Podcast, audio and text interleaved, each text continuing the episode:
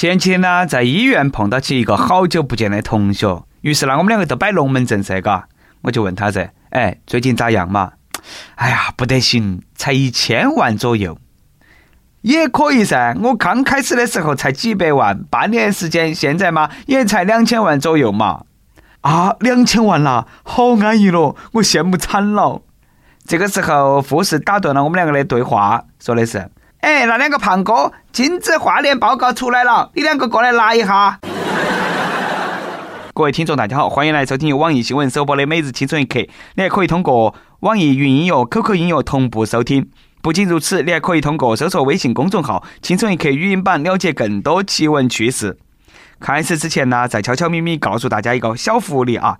现在公众号每期语音版的文章底下呢，都可以留言，有机会收到《青春一刻》编辑部送的小礼物，机会大大的有。具体规则请通过关注我们的微信公众号“青春一刻”语音版了解。我是每天都有几千万生意的主持，来自 FM 一零零四南充综合广播的黄涛。要说那个宣传啊，我一个每天几千万上下的土豪，我怕微商吗？最近呢，几张微商和奥巴马合影的图，哎，又火了。只见在同样的蓝背景下头啊，那些微商代表挨到挨到去和奥巴马握手。恭喜许总全款拿下奥巴马！突然感觉微商也多不容易的，天天都要去见奥巴马，嘎。奥巴马呢也不容易，还要一直保持一个姿势拍照。嘴角上扬的角度也是一模一样哦。不过呢，有人说了，现在的微商都哪么了嘛？哎，硬是因为我们眼睛没吃油，看不清楚噻。这个明明都是蜡像馆拍的的嘛，背景能不能够换一下嘛？我仔细一看啦，奥巴马还真的是像蜡像，不过呢，也太逼真了，嘎。终于明白了，好多蜡像馆做的都不像真人。这个要是真的，哎，和真人一模一样，那就遭微商利用了。我觉得呢，蜡像馆应该向玛莎拉蒂 4S 店学习一下啊！热烈欢迎微商在这个地方来拍照合影，赔一盘两百块。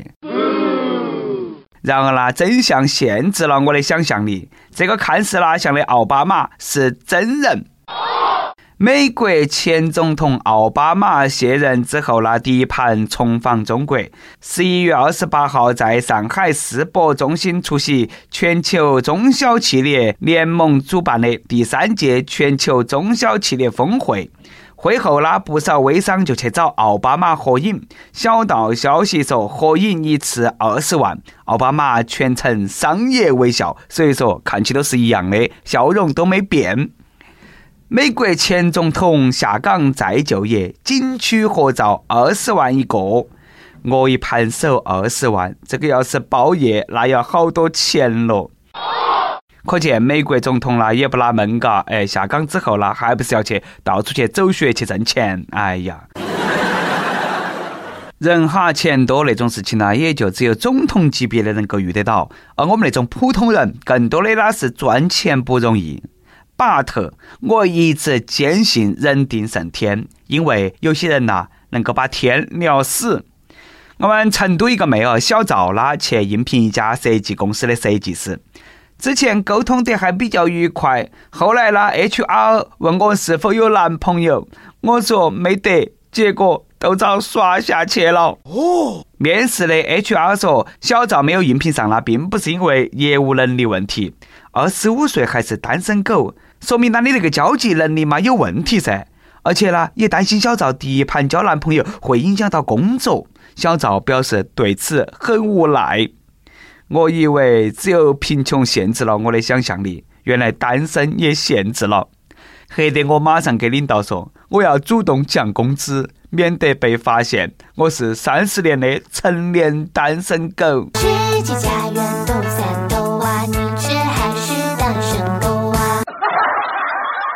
单身已经够造孽了，哪么还要那么来整我们嘛？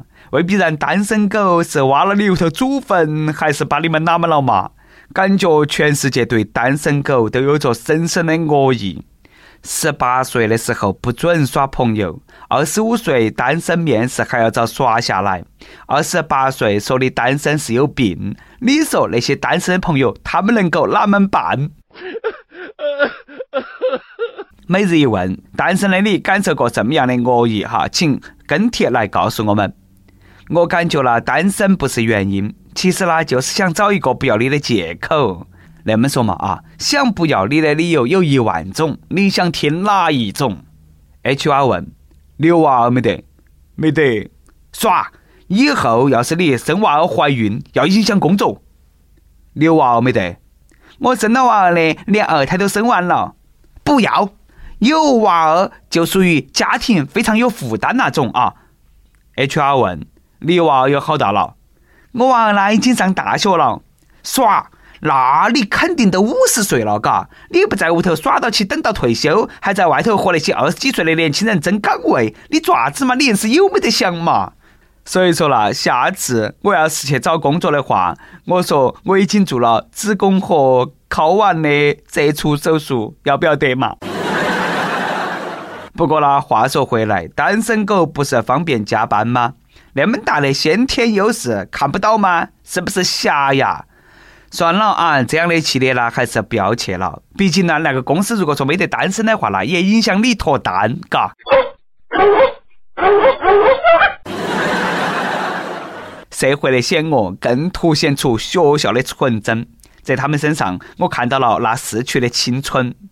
就在那个月一号，陕西一个高校的一个男生宿舍集体拉出印有“恭贺刘志成同志结束二十一年单身生涯”的字样的横幅，还拿起那个扩音器一路播报，绕校园展示了一圈，以此庆祝室友脱单。作为一个单身了二十几年的油腻中年人，看到起这种新闻，对我的内心是毫无波动的。看完过后呢，甚至还想找个老年人打一架。不都是在淘宝上买了个充气女友吗？至于那么大张旗鼓吗？如果是真的兄弟的话，横幅上会写“天上人间全体男技师，恭祝本店高级 VIP 康先生改邪归正，喜结连理”。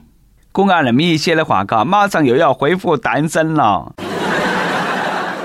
等哪天呢，他女朋友怀孕了，他那些室友呢，又拉出一条横幅，然后说。这是我们宿舍五个人共同的成果。单身二十一年成功脱单的刘志成同学，必须要感谢你那群中国好室友了。不过呢，你二十一岁脱单你都那么，那我们那些不是要用直升机发传单吗？哎呀，说到那里，我又想起我们大学室友一直说我脱单都要拉横幅，到毕业也没得那个机会，至今啊仍然是一个遗憾。又一个遗憾来了，余文乐结婚了，好难过，新郎不是我。最近呢，余文乐晒出了结婚照，宣告和比他小七岁的台湾模特王唐云结婚。余文乐写道：“感谢上天把最好的你安排在最好的时候出现，感谢你的出现，让我的世界充满正能量，充满快乐，充满笑声。我一定会把幸福带给你，我一定会好好的照顾你。”九月份你失去了薛之谦，十月份你失去了鹿晗，十一月份你失去了宋仲基，十二月份你失去了余文乐，但是你永远都不会失去我，毕竟他们都有对象了，男神只剩我一个了啊！据说余文乐结婚了，很低调，只邀请了很少的亲朋好友，很遗憾我没有到现场祝福他们。一个那是因为我比较忙，我走不脱；二个那是因为年底了，我也拿不出那么多份子钱；第三一个那是因为我还要忙到起去安慰那个彭于晏。说了这么多的借口，嘎，实际上呢，他根本没有向我发出邀请函。哎呀，对了啊，最后呢来说点开心的事情，一个违法犯罪的事情，但是呢很搞笑。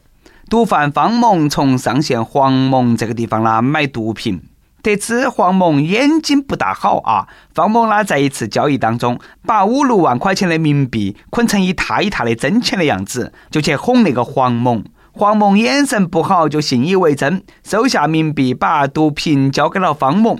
黄某回去过后呢，不久就发现上当受骗，气急败坏，竟然打电话向武汉警方举报了那盘毒品交易行为。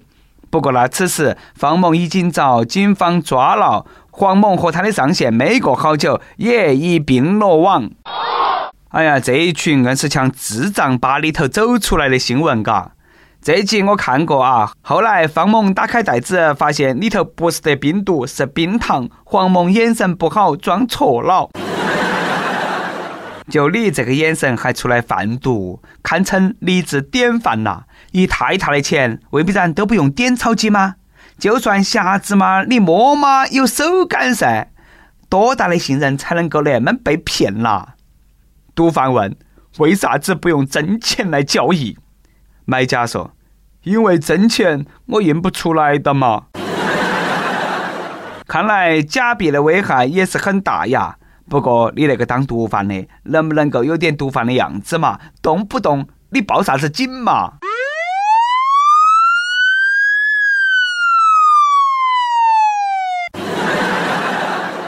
跟帖破榜上，期问各位益友有没有遇到过欠钱不还的老赖？你是怎么处理的？益友醉里挑灯看剑说：“太例外人了，大老爷们躲在其屋头不开门，过了几年还居然有脸住宾馆约我吃饭，太无耻了！难不成不光骗钱，还想骗你那个人？”再来一段，微信网友谢谢合作跟大家分享了一个朋友圈。刚看见一个女生的朋友圈，网恋就好好网恋，不要一直要求看我的素颜照。我自拍如果不 P，你能够和那么漂亮的女生谈恋爱吗？哎，确实是这么个道理，嘎，没得毛病。一首歌的时间，微信网友说：“主持人你好，我从大二开始听《青春一刻》，女朋友去年在我的影响下也开始听，我们很喜欢这个节目。”这个月七号是我女朋友生日，我和我女朋友认识三年多了。我们两个去年考研失利，她复试没过，我俩站在广州的地铁，她一直在哭，我紧紧的抱着她，不让自己流泪。看着眼前的她，我心都碎了，默默发誓以后绝不会让她受半点委屈。今年我俩一起二战，一起努力。在此，我想点一首她喜欢的《爱夏》送给她，希望我们两个都能够考研顺利。就算前路艰难，有共同目标的两个人啊，都会贴得更紧。努力吧，奋斗吧，广阔的星辰大海还在前方等着你们两个。祝考研顺利，祝爱情美满。有电台主播想用当地原汁原味的方言播《青春一刻》，并在网易和地方电台同步播出吗？请联系每日青春一刻工作室，将你的简介和录音小样发到其 i love 去 at 幺六三点 com。以上就是我们今天的网易青春一刻，有啥子话想说，可以到跟帖评论里直接呼唤主编曲艺和本期小编波霸小妹秋子。对了，曲中间的公众号曲一刀里头有很多的一些私密硬核和你分享，敬请关注。好的，我们下期再见。一个夏天，我就像